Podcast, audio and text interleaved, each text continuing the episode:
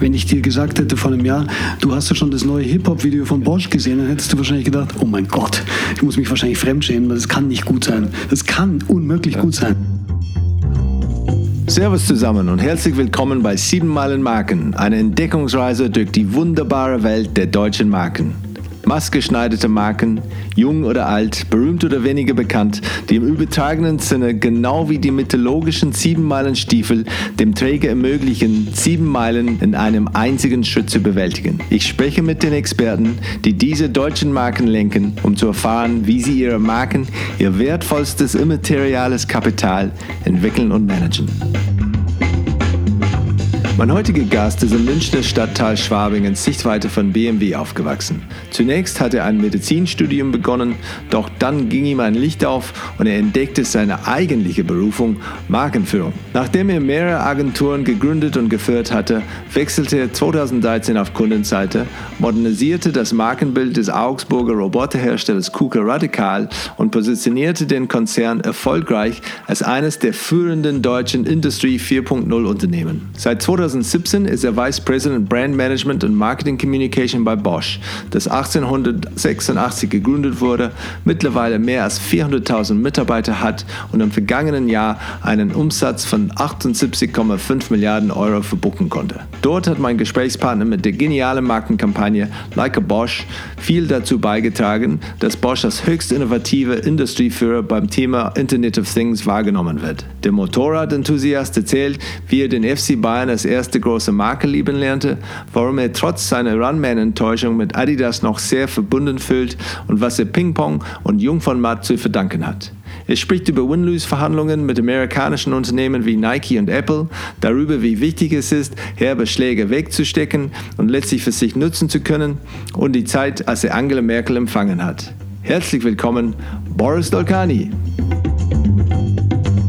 Bist du, bist du eigentlich Berufspendler? Bist du dann ja. hier zu Hause? Bist, wo ist dann eigentlich zu Hause? Bin richtig zu Hause? in München. Mhm. Und ähm, pendle montags früh oder Sonntagabends nach Stuttgart mhm. und meistens Donnerstagabends zurück. Okay. Und bin freitags im Homeoffice, mhm. was wirklich gut ist. Und du, so, wo bist du aufgewachsen? Dann bist du in, in, München aufgewachsen? Kommst du ursprünglich aus, aus München? Ich bin Münchner. Mein Vater ist Perser, meine Mutter lebt schon lange nicht mehr, ist Deutsche äh, gewesen und äh, bin in Schwabing geboren und aufgewachsen. Okay. Und da auch dann studiert, oder? In, in München studiert? Ich habe ja, ich hab, äh, mal Medizin studiert. Das habe ich aber abgebrochen. Ich wollte gerade sagen, ich habe keinen Doktortitel nicht gesehen, aber, aber ja, okay. Und also, was war eine falsche, falsche Karrierewahl oder, oder wieso hast du es abgebrochen? Ja, also ich hatte, ich komme mütterlicherseits aus einer Familie, die, äh, da sind viele Ärzte mhm. und ich sollte eine Praxis übernehmen und irgendwie wurde mir das wahrscheinlich äh, sehr, sehr lange eingeredet, dass das ein guter Beruf für mich wäre. Ich wäre, glaube ich, auch ein guter Arzt geworden, behaupte ich jetzt mal. Nur ähm, es war dann so, dass meine Mutter relativ kurz nach meinem Abitur gestorben ist. Ich den Studienplatz dann schon bekommen hatte, glaube ich, während der Bundeswehrzeit kam der schon, die Zusage für den Platz in München. Und dann habe ich gesagt, komm, ich mache das. Habe aber gemerkt, dass die Studiererei neben dem schieren Überleben, das ich auch noch irgendwie managen musste, schwierig war. Und nach vier Semestern habe ich eigentlich parallel parallel schon gesehen, ähm, die Werbebranche ist attraktiv, die macht mir Spaß und habe dann da schon erste Erfahrungen gesammelt als Fotoassistent und habe dann schon so gejobbt nebenbei, neben dem Studium und habe nach dem vierten Semester ähm, aufgehört mit Medizin. Okay, und dann äh, und, und gab es denn eine, eine ursprüngliche oder eine erste Begegnung mit dem Thema Marke, wo du wirklich ein Produkt oder, oder eine, eine Firma als Marke wahrgenommen hast? Ja, also ich habe den FC Bayern als erste große Marke äh, lieben gelernt. Ich bin Bayern-Fan, seit ich denken kann. Man hätte auch 60er-Fan werden können als Münchner. Da hat man schon mal die erste Wahl.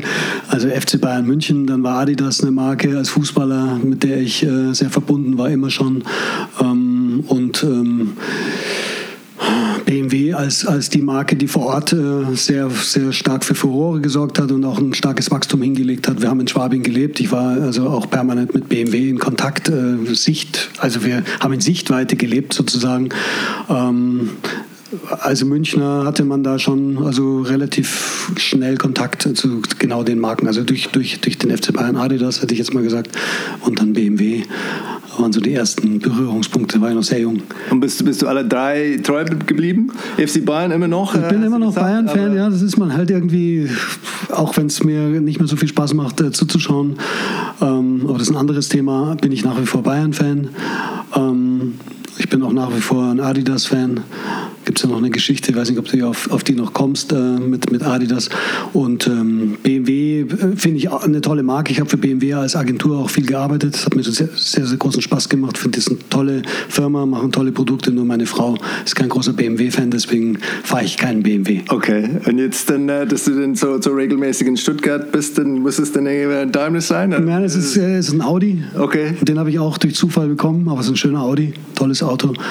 Ich muss aber sagen, ich habe lange BMW-Motor Motorrad als Agentur betreut und das ist eine, nach wie vor auch meine erste Wahl. Wenn ich jetzt Motorrad fahren würde, was ich auch nicht erlaubt bekomme, ähm, dann würde ich mir auch eine schöne 1200er GS holen. Die das ist einfach das beste Motorrad der Welt. Echt? Auch denn, denn gegenüber eine, eine Ducati oder so, diese ja. exotische Flair oder so, das ist dann, ja. ja Habe ich eine ganz klare Präfer also eine Präferenz. Ich habe einfach auch zu lange wahrscheinlich für die Marke gearbeitet. Ich weiß, wie technologisch äh, advanced die sind, was sie für ähm, Fahrwerke verbauen, wie die Motoren sind, wie zuverlässig de, de, die, die, die ähm, Motorräder sind. Und die GS ist einfach, wenn man gerne Motorrad fährt und vielseitig fährt, das beste Motorrad. Da kannst du auf den Alpenstraßen äh, super fahren, du kannst aber auch mal ins Gelände fahren, kannst reisen damit. Das ist einfach ein tolles Motorrad. Sieht nicht so super aus. Also meine Frau fände wahrscheinlich auch eine Harley Davidson oder eine Ducati schöner. Okay, Gebe ja. ich zu, okay. Ja, ja. Äh, darüber kann man jetzt streiten, aber, aber BMW Motorrad ist einfach da eine Top-Marke. Ja, Okay, und von, von äh, ich wollte tatsächlich diese, diese Adidas-Geschichte ähm, vielleicht kurz, weil du hast dann mehrere Unternehmen mit ein bisschen Überlappung und teilweise dann, dann parallel ähm, gegründet und, äh, und geführt. Ähm, und eine davon ähm, war, glaube ich, Step One Sports Marketing und mit dieser Runman-Geschichte. Ähm, was ich sehr spannend finde, weil ich glaube, viele Leute nach so einem Erlebnis würde schon, ja, ich weiß nicht, da es ist schon schwer, damit klarzukommen. Ähm, vielleicht kannst du das, weil ich, ich kannte das vorher nicht. Ich habe das äh, nur, nur gestern, dann, dass ich dann mich darauf vorbereitet habe, dann ein bisschen das erfahren. Fand es ganz spannend, weil ich kenne auch inzwischen ähm, die Geschichte von, von ähm, Nike Plus und natürlich auch von, von Runtastic und auch Freeletics und man sieht, okay, vor fast 20 Jahren eigentlich warst du ja, mit, mit so einem Thema unterwegs und, ähm, und hat das, hast das fast wirklich dann so eine, eine riesige Erfolg äh, gemacht und dann äh, mit ein bisschen äh, große Corporate äh, Geschichte aus Amerika dann äh, mhm. was anderes da erlebt. Vielleicht kannst du das ein bisschen äh, daran gehen. Ja, äh, können die Zuhörer gerne googeln. Ähm, da gibt es im Brand 1 eine schöne, eine schöne Geschichte dazu, die kann man auch nachlesen. Aber ähm, ich bin früher, das ist tatsächlich, äh, du hast recht, das ist 20 Jahre her. Ja, vor 20 Jahren habe ich, äh, also ich bin vor über 20 Jahren Marathons gelaufen und ähm, damals war es so, das können sich vielleicht viele von den Zuhörern nicht vorstellen, ähm, hat man noch so CD-Player dabei gehabt. Ja? Die waren dann Schock Absorbing und sowas, gab es ja. so Features und die waren globig und doof und äh, dann kam irgendwann Apple schon mit dem ersten iPod und habe ich gemerkt, hoppala, ähm, diese MP3, auch wenn viele sagen, die Qualität ist nicht gut, aber das wird die, die, die, die Musikwelt revolutionieren. Und wenn man sowieso schon einen kleinen Computer dabei hat, dann wäre es doch eigentlich auch ideal, wenn man das zum Laufen, also zum Beispiel zum Laufen nimmt, dass man diese Daten, die man da generiert beim Laufen, dass man die speichert, dass man sie später runterladen kann, dass man da Trainingspläne erstellen kann, dass man einen Virtual Personal Coach dabei hat, der einem sagt, wie man laufen soll, um bestimmte Trainingsziele zu erreichen. Und, ähm, und das habe ich das aus deine, deine persönliche, aus deiner persönlichen Erfahrung du warst Laufer, es war nicht zu sein, okay, das ist ein Geschäftsmodell dahin, es war etwas, was ich denn benutzen könnte. Genau, das ja. war aus unserem persönlichen, also aus meinem persönlichen Need heraus und dann habe ich natürlich darüber nachgedacht, dass es eigentlich ein tolles Geschäftsmodell wäre. Damals gab es noch nicht so viele Läufer in den Parks, das, da waren wir schon als, als die, also ich sage immer wir, weil ich habe mit meinem besten Freund äh, immer trainiert, da waren wir die Einzigen, die gelaufen sind, ab und zu mal kam ein Jogger vorbei oder ein Läufer, aber wenige sind gelaufen, das war irgendwie wirklich noch exotisch, aber ich, ich wusste damals schon, Laufen ist einfach einfach eine Sportart, die sich wahrscheinlich durchsetzen wird. Es ist einfach zu machen. Du kannst einfach ein paar Schuhe mitnehmen und kannst laufen. Es ist einfach unglaublich gesund und tut irrsinnig gut.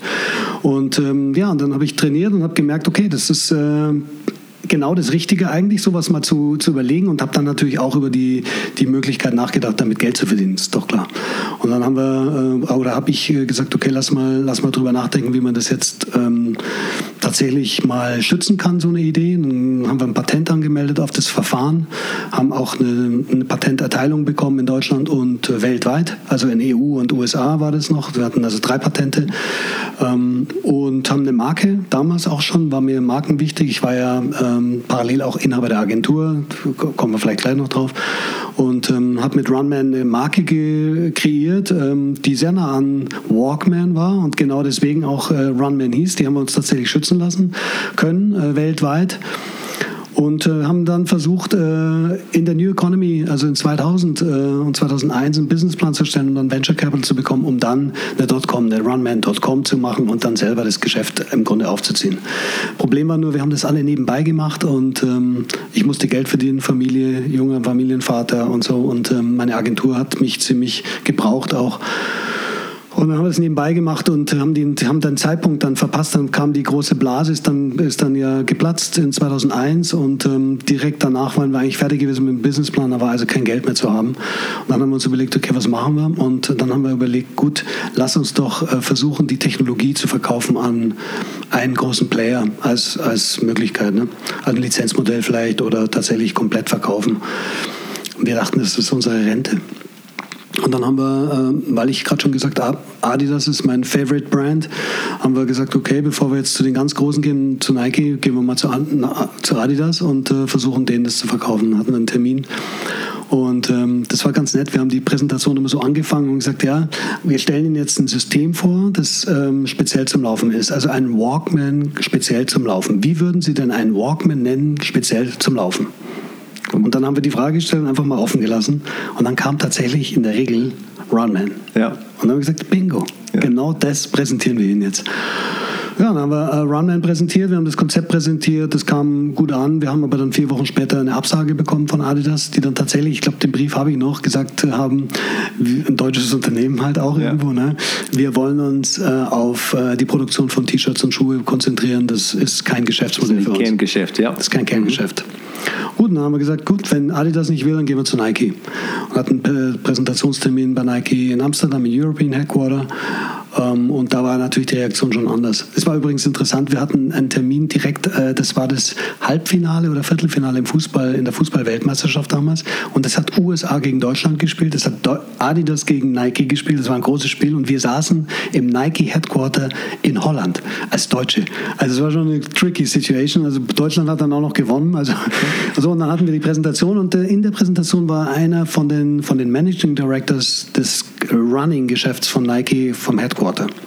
Und der hat relativ schnell erkannt, das ist interessant. Dann auch gesagt, ja, ob wir da ein Patent drauf hätten, war dann schon überrascht, dass wir ein Patent drauf hatten. Und dann haben wir da mit denen verhandelt.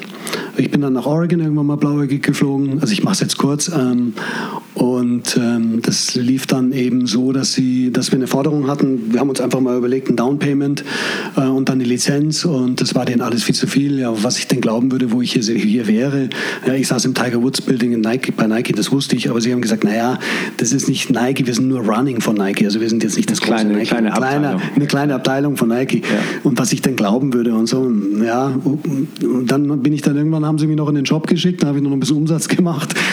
Ich durfte günstiger Schuhe einkaufen, das habe ich dann natürlich auch gemacht und bin dann heimgeflogen und dachte, okay, die sind interessiert, habe aber nie wieder was von Nike gehört. Und dann kam eben ein Infringement, also ein Verstoß gegen unser Patent, vorsätzlicher Verstoß äh, im 2006, glaube ich, mit Apple damals zusammen. Den ersten äh, Player, der da gekommen ist, mit ersten Features, die schon gegen unseren ersten Anspruch verstoßen hatten. Vorsätzlicher Verstoß haben dann alles Mögliche versucht, haben dann mit amerikanischen Anwälten ähm, versucht, dagegen vorzugehen und hatten uns überlegt, ja, aber die haben dann gesagt, nee, ihr braucht eine Million Euro in Cash und wir kriegen 60 Prozent ähm, dessen, was wir dann da erstreiten. Die hätten das schon gemacht, aber wir haben dann irgendwie gemerkt, nee, komm, lassen es jetzt einfach. Und dann gab es einen Anruf in 2007, glaube ich, oder 6, 7, äh, wo äh, eine Anwaltskanzlei aus Los Angeles uns ein Angebot gemacht hat. Das haben wir dann noch hin und her verhandelt und dann haben wir tatsächlich überlegt, okay, wir verkaufen jetzt an eine Anwaltskanzlei äh, ähm, äh, Kanzlei in LA. Ich auch nie vergessen, es war so richtig Grisham-mäßig da in dem Hochhaus in, in LA. Ähm, haben da ein bisschen Geld dafür bekommen und ähm, ja, und zehn Tage später haben wir dann rausgekriegt, wurde das Patent an Nike verkauft. Also das hat Nike im Grunde gekauft. Und das Blöde daran ist ein bisschen, dass, dass wir eigentlich schon gedacht hatten, das wäre eine Rente. Und ich fand es ehrlich gesagt auch so ein bisschen unfair. Ähm, auf der anderen Seite hat es Spaß gemacht und es ist eine Erfahrung, so sehe ich das heute. Und ähm, ja, es ist ja auch schön zu sehen, dass eine Idee, die man mal hatte, ein großer Erfolg geworden ist. Runtastic ist vor ein paar Jahren für 220 Millionen, glaube ich, an Adidas gegangen. Die Jungs machen alles richtig, haben auch eine gute App, muss man sagen. Ja, das war die Geschichte zu diesem, zu diesem Runman. Ja, äh, finde ich, find ich wirklich, äh, wirklich faszinierend. Es ist auch dann äh, eine ganz interessante Zeit, diese, diese 2000, 2001, 2002 äh, mit, der, mit der New Economy Blase damals. Ähm, was, was hast du denn mitgenommen aus dieser Zeit? Ähm, wo es halt auch von der, von Erfahrung da natürlich dann ein bisschen mit der, mit der Rechtsabteilung äh, ein paar Sachen da wirklich richtig mhm. sind. Ähm, aber es ist auch, I mean, letztendlich dann, ja, jetzt dann, wo es dann bei Bosch dann so viel um Internet of Things geht, da könnte man schon, ist da eine Beziehung? Ist das etwas, was dich dann immer fasziniert hat oder was dann einfach, äh, war es einfach so irgendwie ein Zufall? Also, nee, ich glaube, ich glaube das, das Thema Digitalisierung äh, fasziniert mich äh, immer schon. Und äh, klar, jetzt bin ich nicht mehr der Jüngste, würde man denken, was macht der alte Knacker jetzt bei Bosch? Ja? Ähm, und äh, macht jetzt hier eine Kampagne zum Thema Internet of Things. Ist der der Richtige? Also, ich habe immer grundsätzlich eine Affinität zu dem Thema. Und mein Takeaway ist äh, letzten Endes, das habe ich, äh, gibt ein paar Takeaways. Einmal muss ich sagen, ähm, mit den Amerikanern zu verhandeln als Deutscher ist dann schon ähm, interessant. Wir Deutschen haben doch irgendwie eine gewisse Ethik und eine, wir haben so ein bisschen so dieses, äh, der ehrenwerte Kaufmann. Äh, wir, wollen, wir wollen einen Deal machen, der für beide Seiten gut ist. Also so bin ich erzogen. Ja? Also wenn ich einen Deal mache mit dir, wir geben uns die Hand, dann hast du was davon, ich habe auch was davon. Und in, in Amerika hatte ich damals schon den Eindruck, die Amerikaner wollen den Maximum Profit. Und der beste Deal ist, du hast alles und der andere hat nichts. Der Win-Lose ist der beste. Win-Lose. Ja. Das ist so im ja. Grunde die Geschichte und die sind beinhart in den Verhandlungen, die äh, kennen da keine, also die sind wirklich extrem aufs Geld fokussiert und auf den maximalen Profit. Und das unterscheidet uns einfach. Da sind wir sehr viel weicher, sehr viel netter und vielleicht irgendwie so ein bisschen. Und da habe ich gemerkt, hoppala hopp, die Amerikaner, auch wenn sie nett sind, vordergründig, sind beinharte Verhandler. Äh, und das ist auch ein Takeaway. Das habe ich natürlich, ich bin ja äh, dann auch bei KUKA und auch bei meiner Agentur immer wieder mit Amerikanern in Verbindung. Wie auch hier von Bosch, äh, Headquarter ist in Deutschland. Wir haben viel mit Amerikanern zu tun. Da hat man dann schon so ein bisschen auch, weiß man, okay, wie man mit Amerikanern ähm, sich hinsetzen muss, um bestimmte Ziele zu erreichen. Das ist das eine Takeaway. Ähm, und das andere ist, ähm, das hat sicherlich Jahre gedauert, von der ersten Idee bis, zum, bis, zum, bis zu den Verhandlungen. Und da habe ich auch gemerkt, nur eine Idee mal zu haben, das hat jeder mal. Ne? Ähm, aber eine Idee dann durchzusetzen gegen alle Orts und äh, dann tatsächlich dran zu bleiben, consistent äh, weiter an die Idee zu glauben, weiterzumachen, nicht aufzugeben, das ist schon einfach auch was, was man irgendwo ähm, im Kopf haben muss, wenn man sich an solche Dinge ranmacht. Ja. Also es ist, es ist nicht einfach so, dass man das schnell mal bekommt und das schnell funktioniert, sondern die Leute, die erfolgreich sind, sind in der Regel lange und konsistent dran und gehen durch die Täler und sind, äh, sind sehr hartnäckig. Ja. Das heißt, also Hartnäckigkeit ist auch was, was man irgendwo haben muss. Also meine Frau, ich werde es nie vergessen, die hat gesagt, was, was machst du da eigentlich noch, Boris, mit diesem Runman? Das wird doch sowieso nichts mehr. Vergiss es. Ja.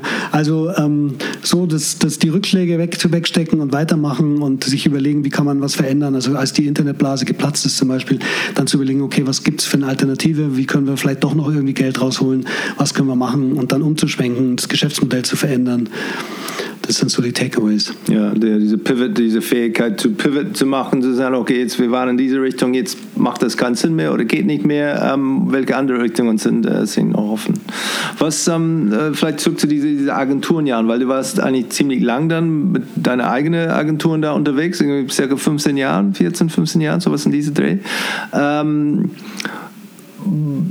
was, was bringt man, wenn du, wenn du wirklich von Agenturseite denn auf, auf Kundenseite da wechselst, was du, was du gemacht hast? Weil deswegen, du verstehst natürlich die Herausforderung Kunde äh, auf Agenturseite, wie das funktioniert und so weiter, was vielleicht nicht immer so rund läuft bei der Kunde.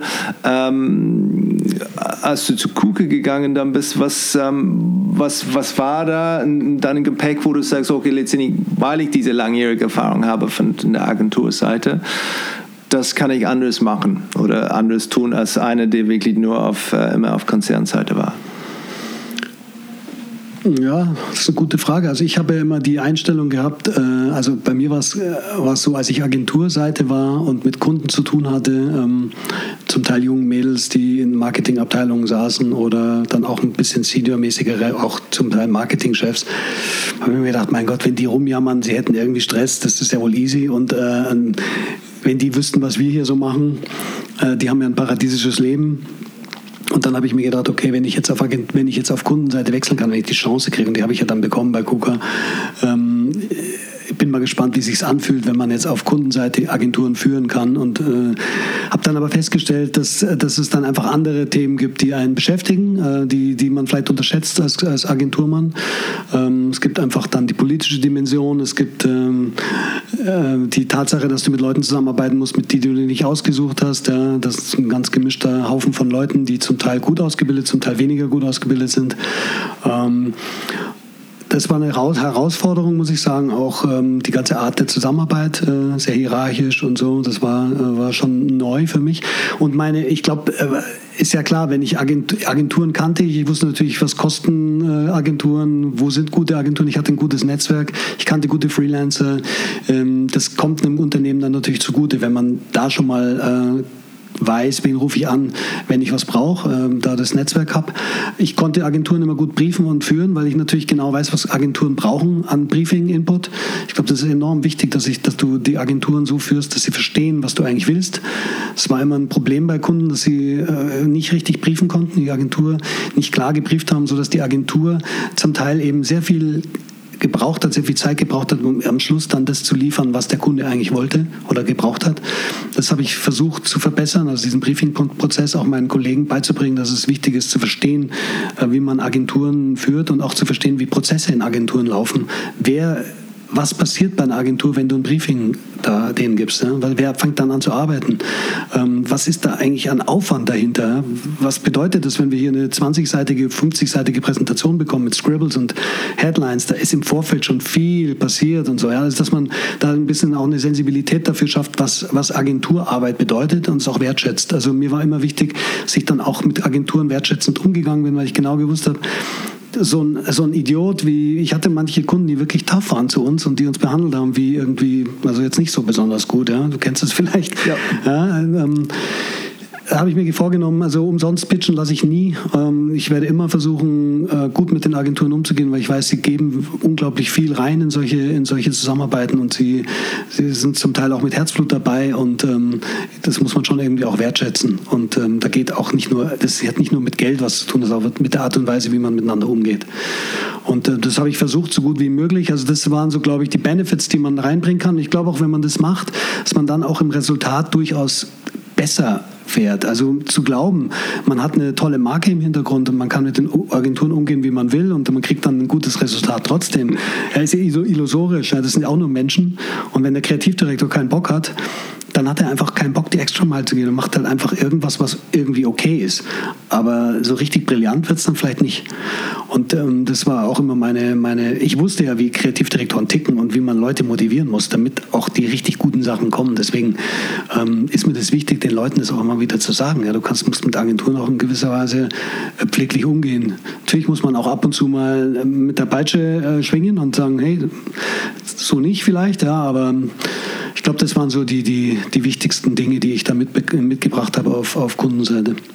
Und dann, ähm, zu, du bist zu, zu Kuke gegangen, äh, Augsburg, oder? Es ist dann, äh, genau, ähm, auch dann richtig klassische, klassische Beispiel für, für deutsche Ingenieurskunst. Ähm, was war die Briefing dann, als du reingekommen bist? Was, was war die Aufgabe, dass du dann, ähm, oder was du dann, dann, dann anfassen musst? Gut, ich war am Anfang verantwortlich für das Thema Marketingkommunikation von KUKA Roboter und ähm, ja, da ging es im Grunde um einfache Broschüren, äh, um die Kampagnen, die die gemacht haben, die Stat Status Quo beherrschen? Oder, ja, im Grunde Status Quo beherrschen, so ein bisschen das Team auch führen, weil die hatten nicht so richtig gute Führung äh, und natürlich schon irgendwie den Input bringen, jetzt äh, kommt einer von Agenturseite, kann er uns irgendwie vielleicht neue, neue Inspiration geben oder noch irgendwie weiterbringen. So, das war im Grunde das Briefing. Mhm. Und du hast dann aber mit, mit dieser Timo Boll-Geschichte, ähm, die für mich dann wirklich dann, ich habe es damals fand ich, fand ich wirklich da brillant, ähm, vor allem auch diese Gedanken auch im chinesischen Markt, da, da wie, wie was für ein Superstar ist, was viele Leute dann, äh, glaube immer noch nicht wirklich dann, dann verstehen, was, äh, was, was der Name Timo Boll sagt dann in, äh, in, äh, in China.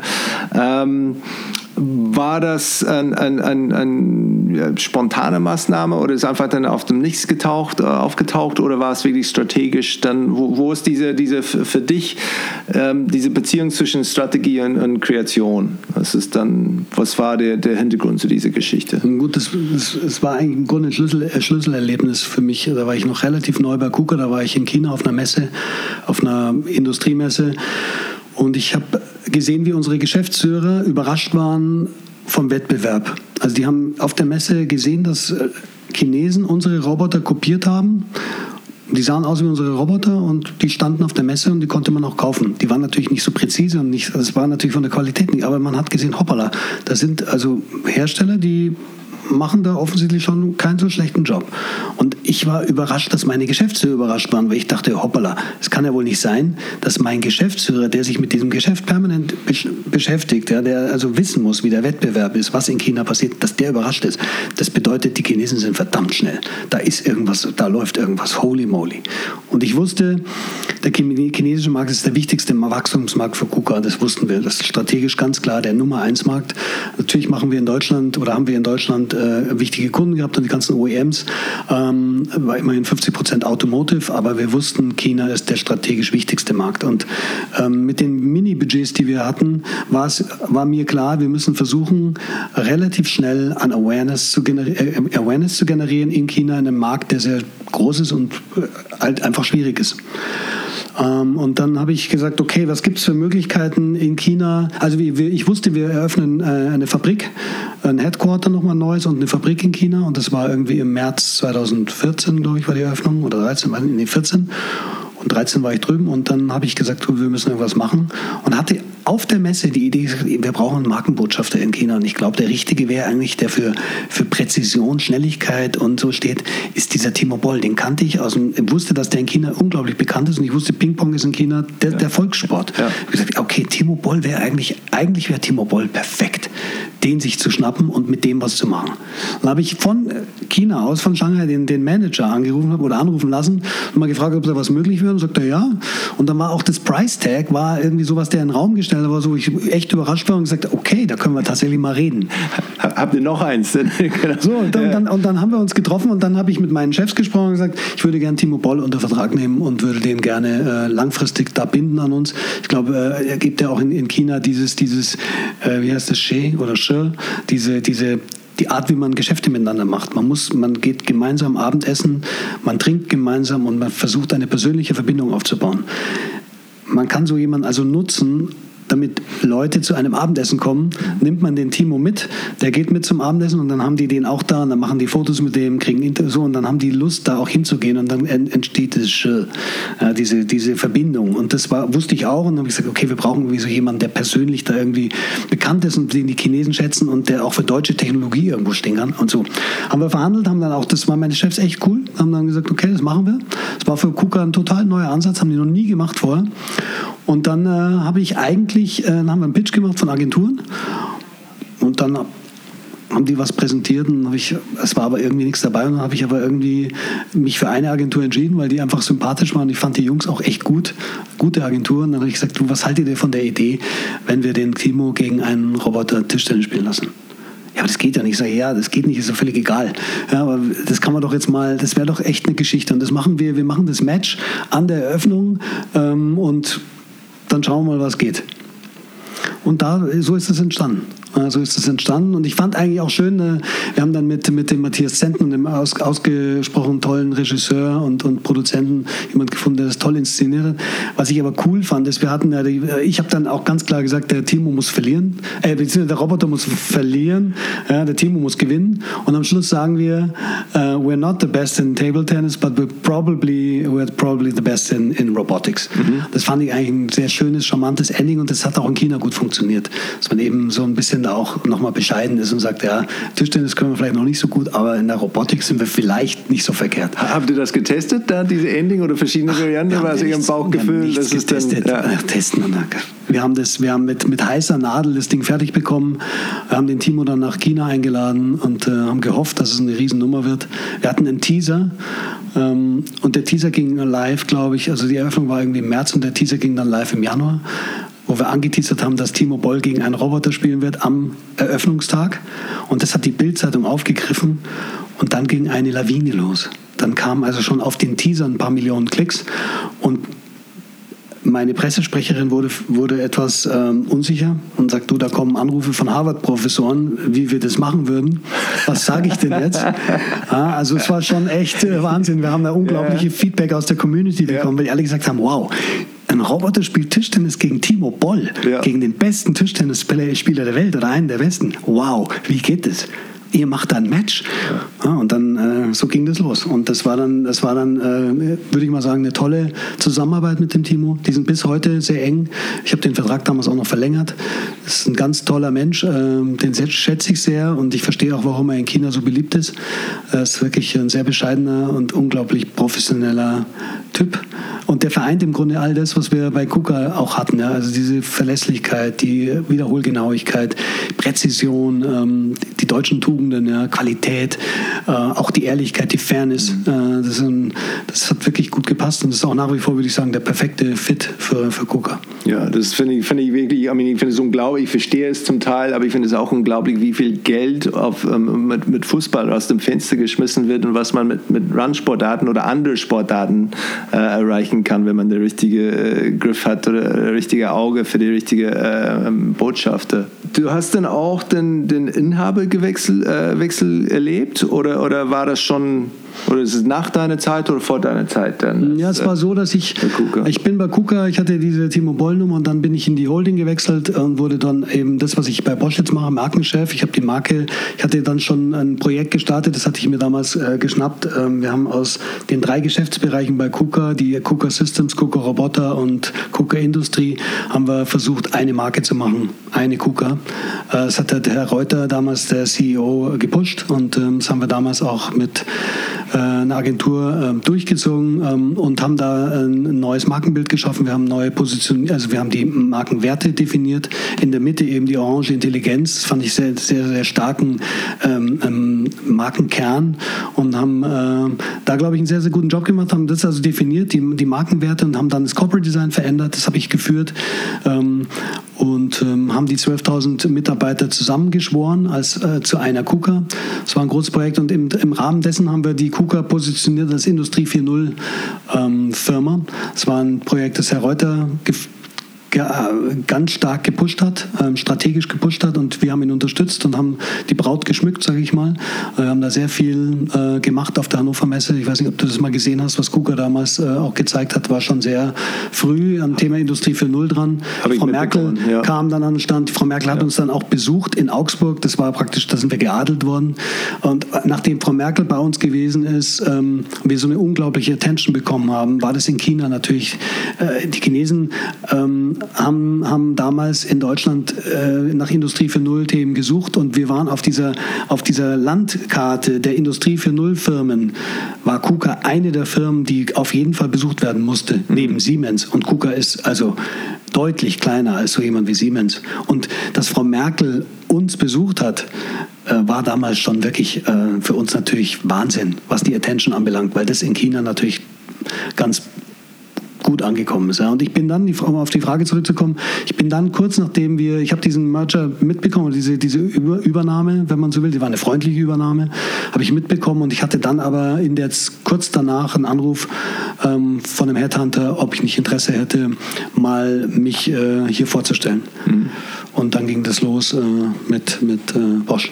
Und war, was für eine Briefing hast du dann bei Bosch bekommen? Was war die, die Aufgabe da am Anfang? War es denn auch dann ein bisschen, ja, okay, ja, Status Quo beherrschen und dann ein bisschen das Team da ein bisschen besser führen, als bis jetzt der, der Fall war? Oder, oder war es dann eher ein bisschen entstauben, auf frischen, neue Wege gehen? Also ich würde mal sagen, also für den Headhunter war das extrem überraschend, dass, dass äh, Bosch sich für mich entschieden hat. Ja, also ich, ich bin dann, glaube ich, ein krasser Außenseiter gewesen mit meiner Vita. Äh, das, und ich muss sagen, das fand ich einen unglaublich coolen Move. Es war von KUKA schon ein cooler Move, mich einzustellen. Ja.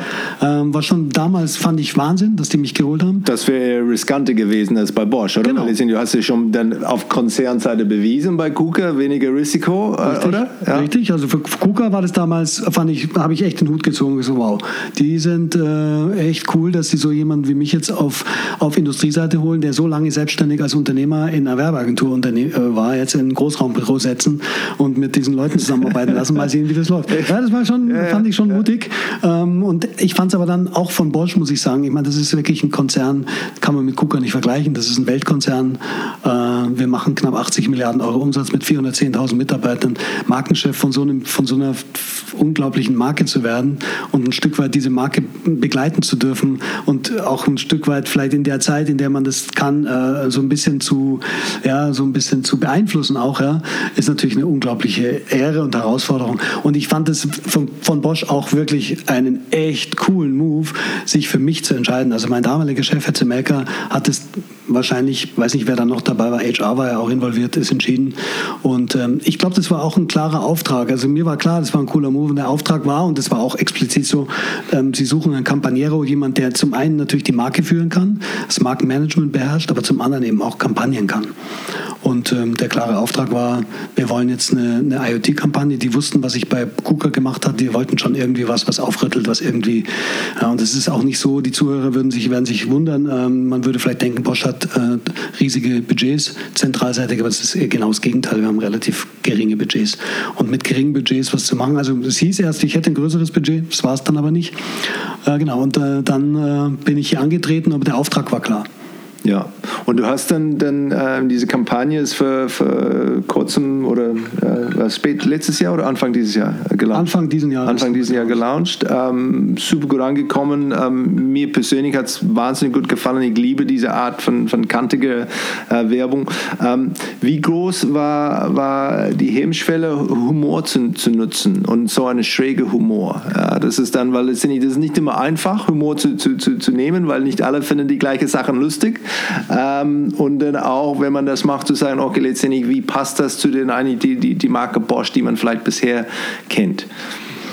Ja, also ich muss vielleicht ausholen, wie, wie ist es dazu gekommen, dass wir Like a Bosch gemacht haben. Also wir sind, wir sind, ähm, ich bin ja gestartet im Mai 2017 und hatte das Briefing schon, wir müssen eine IoT-Kampagne machen. Das Unternehmen will sich position, klar positionieren als führendes IoT-Unternehmen und äh, es ist draußen noch nicht bekannt genug. Also wir sollen an der Bekanntheit dieser, die, die, äh, daran arbeiten. Ne? Und dann haben wir. So der Fokus war schon da, der Fokus war da. nicht schon auf dem Markt irgendwie wahrgenommen. Es ist dann. Es, der Fokus ist eine klare Geschäftsstrategie von Herrn Denner wir werden eine und sind eine Leading IoT Company. Und wir wissen aber aus der Marktforschung, die Bekanntheit ist da noch nicht, äh, die, es wissen auch viele Menschen gar nicht, was IoT bedeutet, also Internet of Things. Aber egal, auf jeden Fall ich, äh, bin ich dann angetreten und wir hatten erst eine ganz andere Idee. Ähm, wir wollten einen Superstar, einen Music Superstar. Also ich habe mich wirklich an meine alten Erfolgsgeschichten okay. orientiert. Geklappt? Hat nicht geklappt. Ne? Nein, nein, nein. Ich habe okay. tatsächlich, einen, ich sage jetzt nicht wen, aber wir hatten wirklich äh, Verhandlungen mit einem großen Star und wollten, wollten mit dem sehr disruptiven Ansatz fahren zum Thema autonomes Fahren. Und das hat nicht geklappt. Das hat also viele Anläufe gedauert. Das war, der sitzt in Hollywood und das war, also ich war mehrmals in Los Angeles und habe versucht, den Vertrag zu closen, aber es war war unmöglich. Wegen Mittelmänner und, und wegen Mittelmännern ja, und okay. man hat mit unseriösen Leuten zu tun, kann man sich gar nicht vorstellen. Also so unglaublich. Da wusste ich, was ich an Timo Boll hatte. Das war ja, also das kann man sich nicht vorstellen. Es war unglaublich. Es war unseriös, es war unprofessionell, es war einfach nur noch so. Und dann haben wir irgendwann mal gesagt, wir müssen neu pitchen und wir haben im Briefing den Agenturen schon gesagt, was wir hier gerade machen wollen, also was eigentlich die ursprüngliche Idee war. Und die hat dann dazu geführt, was Musik war, die hat dann dazu geführt, dass Agenturen, glaube ich, gemerkt haben, hoppala, da ist jemand, der will wirklich was anderes machen als das, was Bosch bis heute gemacht hat. Und das hat dann dazu geführt, dass in, den, in, den, in dem Auswahlprozess dann eine Agentur im jungen Format mit einer Idee kam, mit dieser Ableitung von Like a Boss. Äh, wir nehmen dieses Movement Like a Boss und machen daraus, und wir, wir besitzen es dann auch, wir machen Like a Bosch draus. Und ähm, und es ist tatsächlich so, also als wir das präsentiert bekommen haben, ich war da sofort dabei. Ähm, und dann ist natürlich, das ist ein extrem langer Weg dann natürlich, ja, weil das ist für Bosch schon, also das ist schon außergewöhnlich, ein Hip-Hop-Video zu machen für Bosch. Also wenn ich dir gesagt hätte vor einem Jahr, du hast ja schon das neue Hip-Hop-Video von Bosch gesehen, dann hättest du wahrscheinlich gedacht, oh mein Gott, ich muss mich wahrscheinlich fremdschämen, das kann nicht gut sein. Das kann unmöglich ja. gut sein.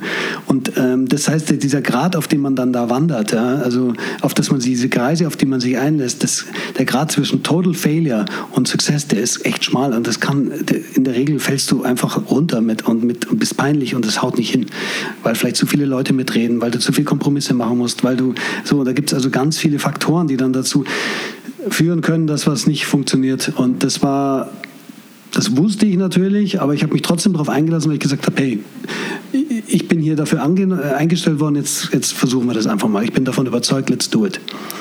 Und der Weg ist dann natürlich schon, und das ist das, was ich anfangs gesagt habe, da muss man persistent sein, man muss dranbleiben, man muss dann äh, verkaufen intern, man muss mit den Geschäftsführern sprechen, man muss sie mit, mitnehmen auf der Reise, man muss die überzeugen. Und da kommt mir natürlich das Agentur Thema voll zugute. Das kann ich natürlich ganz gut. Ich kann die Leute ein Stück weit begeistern für Dinge.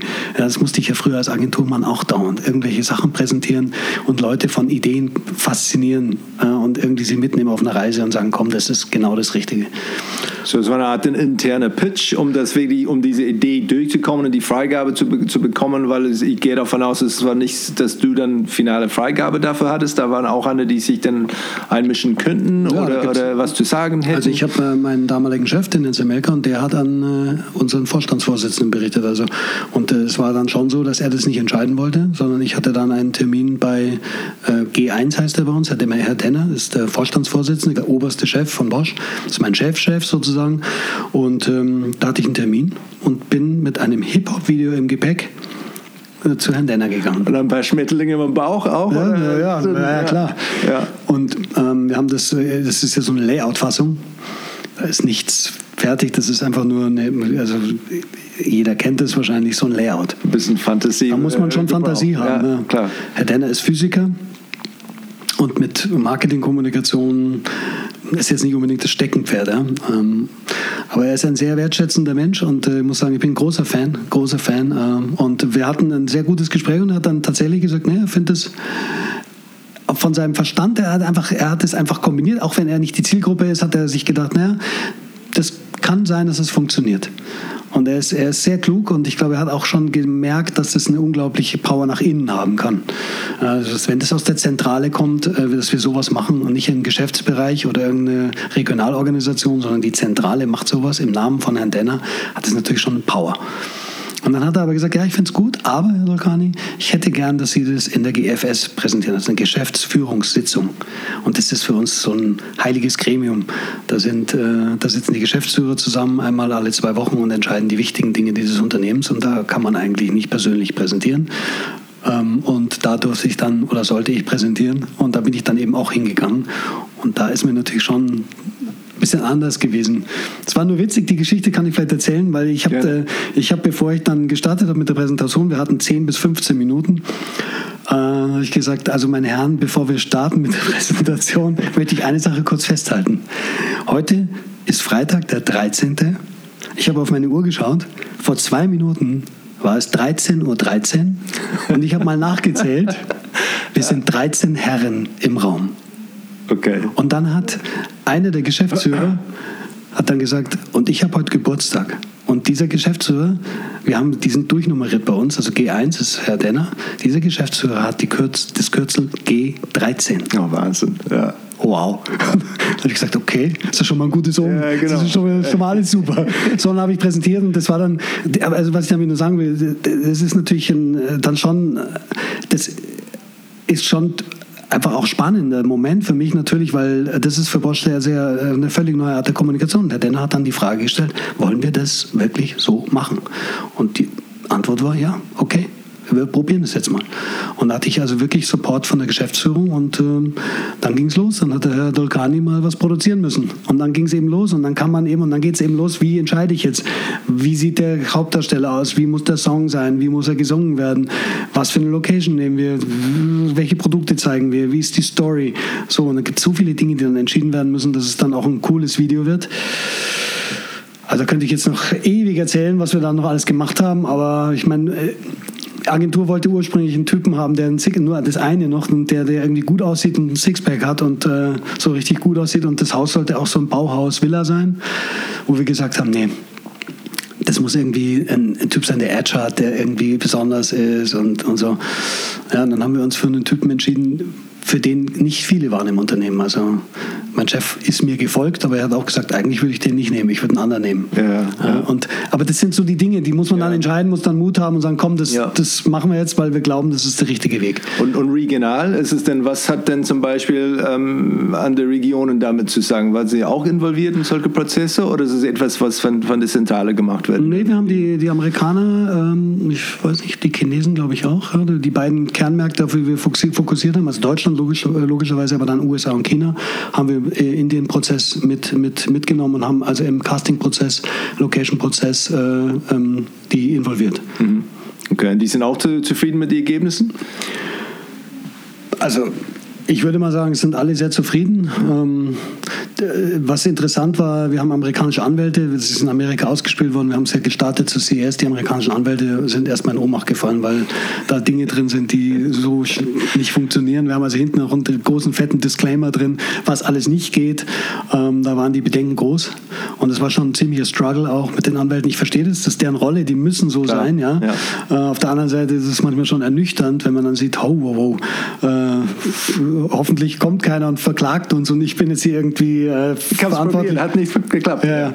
Nee, aber das ist, würde ich mal sagen, wirklich hat gut funktioniert und wir, wir bleiben weiterhin dran. Also Leica Bosch hat eben muss man sagen, ähm, zum einen hat es eine große Awareness draußen gegeben, aber natürlich nicht äh, groß genug. Wir hatten dazu einfach nicht die Budgets, da hätte man noch viel mehr machen müssen.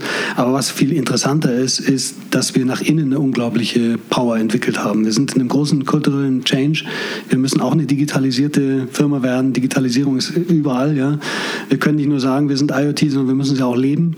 Unsere Marke lebt von innen. Ja. Das heißt, unsere Leute müssen verstehen, dass wir uns ändern müssen, dass wir eine, die Kultur muss sich ändern, wir müssen anders zusammenarbeiten und so weiter. Wir haben die Herausforderung, die richtig guten Leute an uns zu binden. Die müssen kommen. Und das hat eine unglaubliche Power nach innen, äh, nach wie vor die Bewegung. Also dieses Like a Bosch, es sind Leute angesprochen worden von Freunden zum ersten Mal und gesagt, Wahnsinn, was ihr da für ein cooles Video draußen habt, wie lässig. Die haben das geteilt, selbstständig, sind stolz drauf gewesen, kleben sich die Sticker auf die Autos, äh, machen irgendwelche Memes, äh, posten auf Facebook und so. Wirklich, wirklich äh, eine tolle Reaktion. Ich dachte ja, oh, oh, wir haben so ein Intranet, ich dachte, das wird der größte Shitstorm ever. Aber es ist genau das Gegenteil passiert und das finde ich wirklich schön. Also ich bin sehr, sehr froh und ich glaube, äh, auch meine ganzen Kollegen, das ganze Team ist sehr happy. Habt ihr proaktiv was gemacht, um das wirklich, das, das, ähm, um die Leute darauf vorzubereiten, die Erwartungen, dass sie wirklich wissen, was kommt, was es für sie heißt, denn was heißt denn Like a Bosch denn intern, was heißt Like a Bosch für sie als, als, als Mitarbeiter? Das haben wir im Intranet gemacht, ja. Da waren die Reaktionen am Anfang, bevor der Film noch gestartet ist, war noch ein bisschen hm, was ist das jetzt? Ja, da waren die Reaktionen nicht durchweg positiv, weil der Typ auch äh, schwierig ist, wenn man nur ein Foto sieht. Ähm, nee, aber das haben wir gemacht. Wir haben die alle äh, vorweg auch informiert entsprechend und wir bleiben auch weiterhin dran an dem Thema. Was ich noch vergessen habe zu sagen, ist, dass ich äh, äh nach der GFS und nach der Entsch äh, Entscheidung von G1, also von unserem Chef, ähm, war ich wirklich stolz auf das Unternehmen und ich muss sagen, diesen Mut, den die bewiesen haben, muss man wirklich auch anerkennen. Ja. Das ist schon, äh, finde ich, sehr, sehr mutig, jemanden wie mir ähm, da die äh, zu glauben und, und zu sagen, okay, wir, wir vertrauen ihm, Dolkani, mit seiner Idee und machen das jetzt mal. Ja.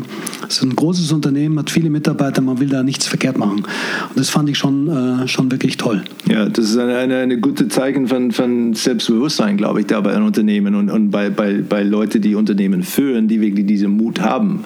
Weil wenn man vielleicht nicht so, so settelfest ist, dann hat man ein bisschen Angst, da eine Fehler zu machen, weil man weiß, okay, wenn ich diese Fehler mache, dann äh, vielleicht ist das äh, mein Kopf. Ähm, nicht, äh, nicht immer so einfach. Und ähm, letztendlich außer von den von die, äh, ja, Vanity Metrics wie, wie, wie Klicks und Likes und so, so Sachen, die schon, schon erstaunlich sind, habt ihr das ähm, irgendwie anders da bemessen von Erfolg und was das für euch denn, denn heißt, diese, diese Kampagne? Ja, wir haben äh, eine Nullmessung gemacht, bevor wir gestartet haben. Also ich, das Ziel war ja, Bosch und IoT zusammenzubringen in Awareness. Ähm, das heißt also, äh, gestützt, äh, hat Bosch was mit IoT zu tun? Könnt ihr euch das vorstellen? Ja, haben wir uns vor, können wir uns vorstellen, dass wir dies erhöhen. Ähm, kam von relativ kleiner, äh, von, von einer geringen Höhe. Wir waren, glaube ich, äh, gestützt bei 11 Prozent in Deutschland, was weniges.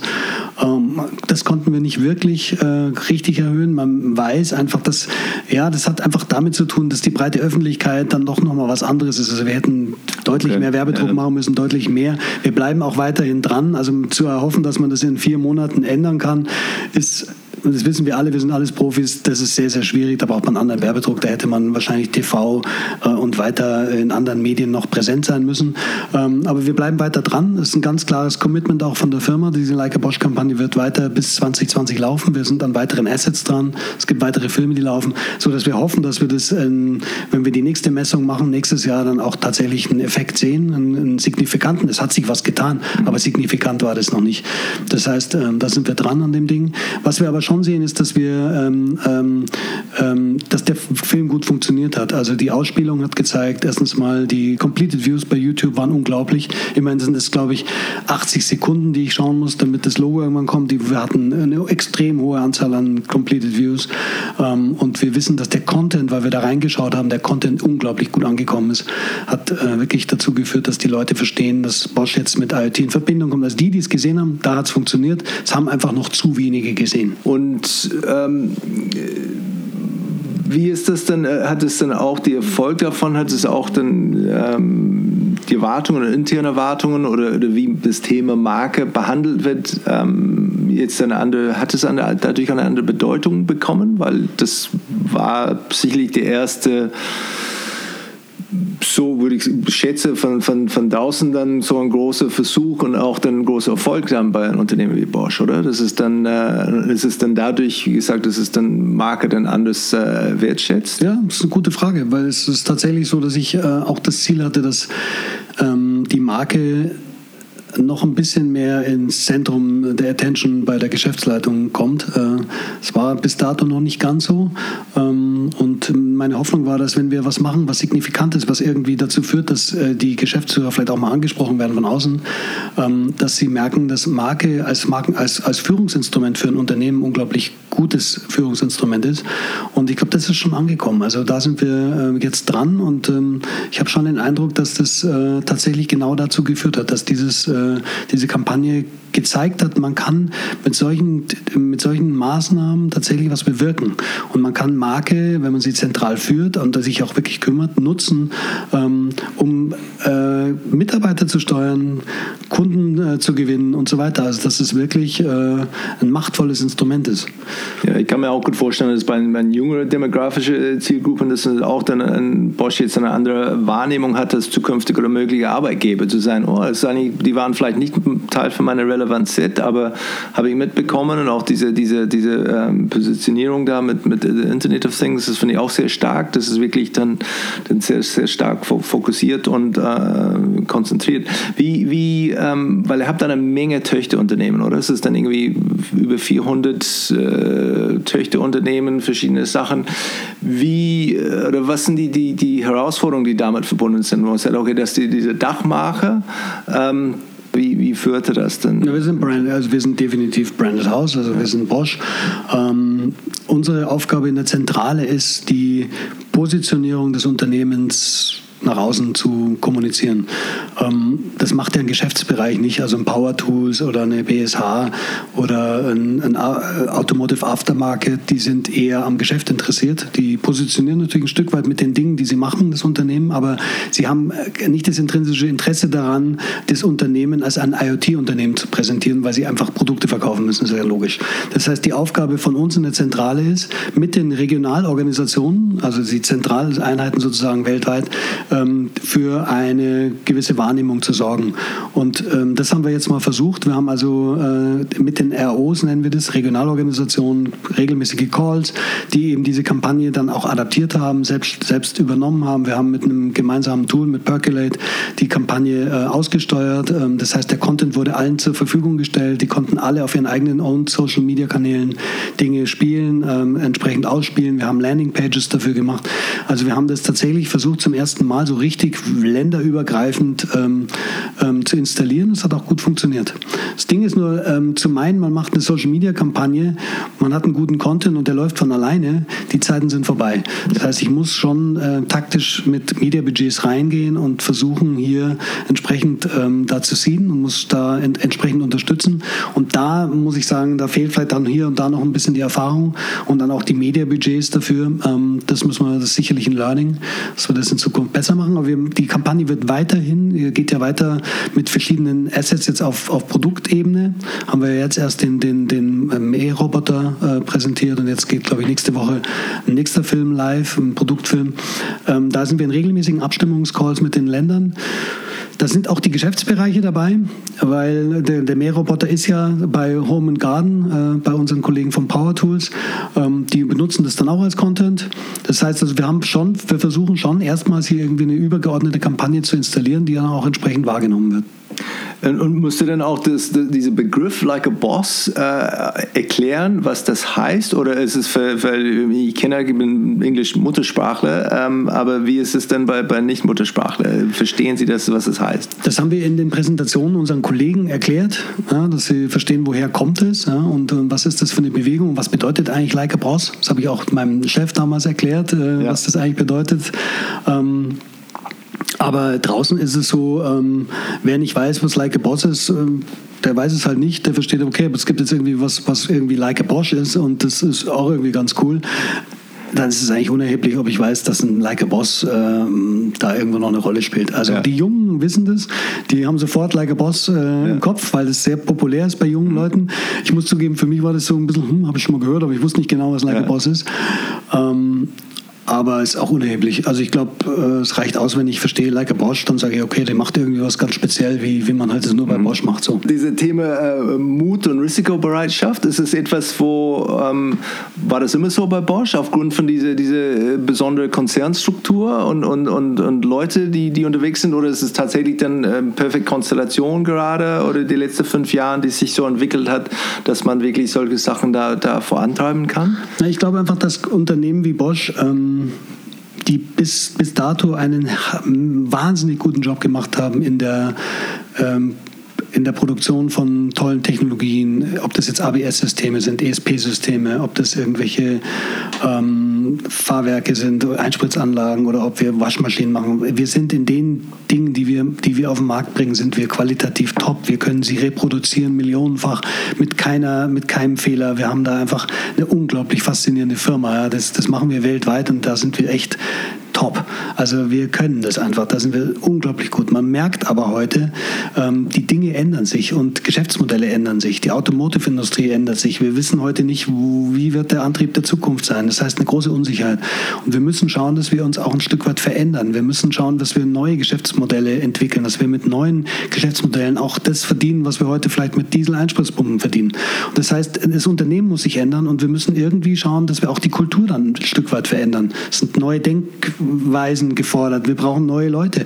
Wir brauchen Leute, die anders denken, die vielleicht ein Stück weit uns challengen. Und deswegen glaube ich, ist, ist, ist eben seit, seit ein paar Jahren hier, glaube ich, auch die, die, die Erkenntnis gereift, dass man Leute braucht, die das ein Stück weit dann auch machen. Also das, von, das kommt halt dann oftmals von außen, denke ich, mit, mit dieser Frische und mit dieser Naivität vielleicht, mit der gesunden Naivität und sagen einfach, komm, wir, wir ändern jetzt mal was. Und ähm, dieser Mut, Dinge zu ändern, kommt genau daher, dass man weiß, man muss was tun, auch wenn es vielleicht irgendwo völlig gegen all das geht, was man eigentlich machen würde. Also ich glaube, vor fünf Jahren wäre so eine Kampagne, hätte die, hätte es die nie gegeben. Ja, ja. Ähm, und deswegen äh, denke ich, äh, ist die Zeit genau richtig. Ich denke mal, es war ein perfect Match. Sie haben jemanden wie mich geholt, äh, haben äh, einfach mal gesagt, okay, wir setzen auf Rot und äh, Rot hat gewonnen, sage ich mal. Und ja, hat, hat, hat gut funktioniert, zum Glück. Und äh, jetzt schauen wir mal, wie es weitergeht. Also, ja. Ja, prima. Zum Schluss dann, dann ein paar Rapid-Fire-Wrap-Up-Fragen. Ähm, ja, gibt es denn etwas, äh, wo, wo, du hingehst, dann, ähm, um dich fit zu halten und an neue, neue Ideen oder Gedankenimpulse zu kommen? Ich bin grundsätzlich jemand, ich, ich bin unglaublich viel unterwegs. Äh, ich besuche die Kollegen, äh, ob das in Shanghai, in Singapur, in den USA ist. Ähm, ich spreche mit den Kollegen, ich ähm, versucht die Kulturen äh, kennenzulernen, auch die, die lokalen Needs. Und äh, aus den Gesprächen ziehe ich viel, um zu verstehen, wie die Firma äh, tickt und wie vor allem in den Ländern, in den für uns wichtigen Ländern äh, die Menschen so drauf sind. Ähm, das muss man schon verstehen, weil in Deutschland, äh, wir sind hier die Nummer eins Marke, ja, uns kennt jeder und die Herausforderungen sind tatsächlich in anderen Ländern. Das heißt, äh, da mal zu verstehen, wie ticken die Länder, wie sind, die, wie sind diese Kulturen, da reise ich viel rum. Ich meine, ich habe ein bisschen was erlebt in meinem Leben, deswegen kann ich davon vielleicht auch ein Stück weit zehren. Ich bin offen für viele Dinge. Ähm, ich gehe, ähm, treffe mich mit interessanten Leuten, wie dich zum Beispiel heute, ähm, bin da offen für. Ähm, und ich denke mal, das ja, gehe mit der offenen Einstellung einfach äh, durchs Leben und äh, versuche mich auf Dinge einzulassen. Wie, wenn es eine, eine, ein unbegrenztes Budget hättest da für irgendein markenbezogenes äh, Kampagne, Aktivität äh, ähm, hättest, was würdest du tun, wo du wirklich keine kurzfristige ROI beweisen musst, wo du etwas, du sagst, aus dem Bauch, du weißt, das funktioniert, das wird gut sein, das wird uns weiterbringen. Ähm, hast du schon etwas, wo du sagst, äh, ja, vielleicht etwas in diese Richtung? Für Bosch meinst du jetzt? Ja, genau. Also mein ursprünglicher Gedanke war ja, lass uns, äh, lass uns äh, Like a Bosch beim Super Bowl äh, spielen das war so ein, so ein Ding, wo ich sage, das, das müsste man eigentlich nochmal hinkriegen, dass wir, dass wir tatsächlich mal beim Super Bowl schalten und in Amerika für Aufsehen äh, sorgen, weil das ist ein wichtiger Markt für uns und äh, der Super Bowl ist eine ideale Bühne, weil da schauen die Leute und sagen, hoppala, wer ist denn diese Firma Bosch? Und äh, man kriegt durch, es kostet einen Haufen Geld, aber man kriegt für das Geld, finde ich, einen guten Return. Gibt es eine, eine, eine deutsche Gewohnheit, Praxis oder, oder Tradition, etwas, wo du, du glaubst, da vielleicht das Thema Marke da ein bisschen, bisschen zurückhält? Ja, ich glaube einfach, dass, dass viele Firmen in Deutschland ähm, technologiegetrieben sind. Das heißt, ähm, wir haben immer ähm, geforscht und Innovationen betrieben und, und auf den Markt gebracht und gehofft, dass die Menschen diese Innovationen und Technologien auch kaufen. Äh, weniger user-centric, sage ich mal, sondern sehr stark eben von den Ingenieuren getrieben. Also das muss ja eigentlich einen Markt haben, so eine Technologie. Äh, das ist das eine. Ähm, und zum anderen, äh, klar hat man jetzt Technologien, die schon auch user-centric sind, aber es sind immer noch Technologien, die wir auf den Markt bringen. Und in der Vergangenheit war es einfach so, da wurde der, der Augenmerk drauf gesetzt. Das finde ich auch richtig. Ja. Die, die Produkte müssen erstmal funktionieren und gut sein. Äh, erst dann hast du vielleicht auch eine gute Marke dazu. Ja? Also das hat Bosch wirklich sehr, sehr gut gemacht über Jahrzehnte. Ähm, und deswegen äh, ist in vielen Firmen, die so typisch deutsch sind, die eben diese tollen Technologien auf den Markt bringen, die Marke immer so mitgeschwommen und ist damit auch stark geworden. Aber man hat eigentlich nie gesehen, dass eine Marke auch nochmal andersrum äh, dazu führen kann, dass ich äh, vielleicht ähm, ein Produkt teurer verkaufen kann, dass ich vielleicht irgendwie Mitarbeiter damit motivieren kann äh, und so weiter. Also diese ganzen Möglichkeiten, die ich mit Markenführung habe, sind bei den Unternehmen noch nicht so weit äh, vorgedrungen. Aber das kommt jetzt. Ich glaube, dass die Zeit sich ändert. Ja, wenn, wenn du die Chance hättest dann, du, so, du hast eine, eine Lehrstelle, hast irgendeine eine renommierte äh, deutsche Universität und du hast in deiner Klasse 100 äh, Geschäftsführer aus Deutschlands Hidden Champions und du musst dir beibringen, äh, warum Marke so, so wichtig ist. Was, wo würdest du den, den Fokus darauf legen, was sie am meisten damit erreichen können? Also ich glaube, was komplett unterschätzt wird, ist erstmal, ähm, eine Marke kann nur so stark sein wie die Mitarbeiter, die für die Marke arbeiten. Das heißt, wenn du, wenn du, ähm, wenn die Mitarbeiter nicht verstehen, wofür die Marke steht, wenn das nicht gelebt wird, wenn es von innen heraus nicht gelebt wird, dann äh, hast du in der Außenwahrnehmung grundsätzlich ein Problem. Das heißt, man muss erstmal daran arbeiten, dass die Markenwerte, die man, für die man sich entscheidet, die man versucht zu, zu verinnerlichen und nach außen zu kommunizieren, dass die von den Mitarbeitern getragen werden und dass dieses Unternehmen von innen heraus genauso wirkt. Das heißt, wenn ich mit jemandem spreche, von Bosch, dann muss der im Grunde genauso sein, wie die Marke eigentlich sein möchte. Das ist das Wichtigste überhaupt. Das heißt, die, die Mitarbeiter mitzunehmen auf der Reise und die Mitarbeiter dahin zu kriegen, dass sie das verstehen äh, und damit eben die Marke nutzen als, als, als Führungsinstrument nach innen. Und dann natürlich, äh, klar, dann kann ich das super gut nach außen äh, kommunizieren auf, an meinen Touchpoints. Dann kann ich auf Messen gehen, ich kann Kampagnen entsprechend machen und, und, und kann diese Markenwerte dann nach außen kommunizieren. Das hat eine ganz andere Glaubwürdigkeit, als wenn ich da irgendwie was erzähle, was einfach nicht wahr ist. Und das, insofern, glaube ich, ist das ein ganz wichtiges Thema, das ich den Mittelständlern mal mitgeben würde.